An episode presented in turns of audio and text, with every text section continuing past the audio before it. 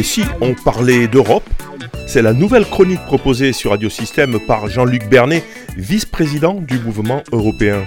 Ni moi, il nous informe et donne son avis sur l'actualité de l'Union européenne. Bonjour à tous. Avec l'Europe, Elon Musk n'a qu'à bien se tenir. Et cette phrase est à prendre au premier degré. On le sait, Elon Musk a racheté Twitter, voici peu, pour la modique somme de 44 milliards de dollars. Somme que tous les spécialistes jugent justement faramineuse.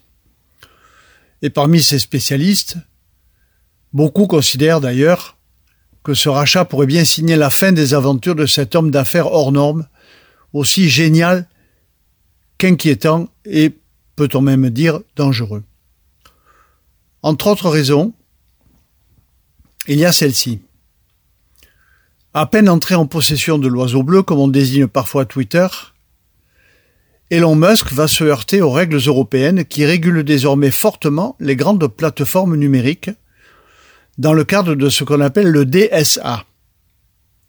DSA, eh oui, encore un acronyme anglais qui fait un peu grincer les dents mais que nous finirons peut-être par désigner sous son nom français, c'est-à-dire Règlement sur les services numériques. Le mot important, c'est règlement. Je rappelle une fois de plus que le règlement, dans le vocabulaire européen, est ce qui s'applique directement et immédiatement dans tous les États membres. Contrairement à la directive, qui doit d'abord être transcrite dans le droit national de chaque État, avec de ci de là des particularités qui n'en changent pas le fond.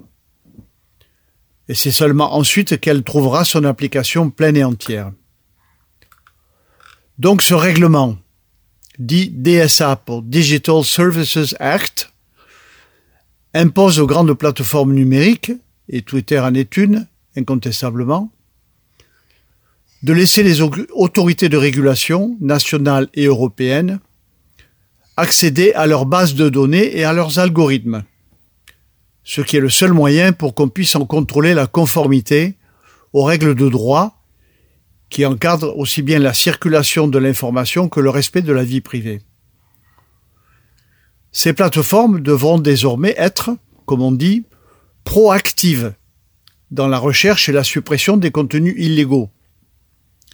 Proactives cela signifie qu'ils ne devront pas attendre qu'on leur mette le nez sur les transactions frauduleuses ou les messages haineux pour les supprimer en traînant des pieds comme elles le faisaient jusqu'à présent. Cette obligation leur imposera de renforcer leurs équipes de modérateurs et ces mêmes équipes devront d'ailleurs être connues et facilement contrôlables. Comme par un fait exprès, Elon Musk, cette absolutiste de la liberté d'expression, entre guillemets, comme il se nomme lui-même, a licencié la moitié des modérateurs de Twitter dès sa prise de fonction. Eh bien, il va devoir revoir à la baisse ses délires, ces délires qui le font ressembler à des méchants de la saga James Bond, qui ne rêvent que de mettre le monde entier sous leur coupe.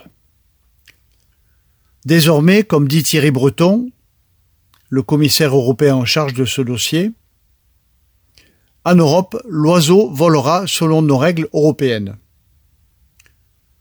L'oiseau bleu et tous les autres volatiles qui jusqu'ici évoluaient dans une relative, voire totale liberté, que seules des règles fiscales sont venues récemment limiter.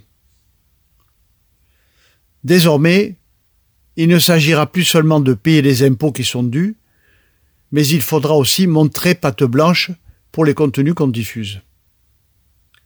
Oui, Elon Musk n'aura qu'à bien se tenir, dans tous les sens du terme.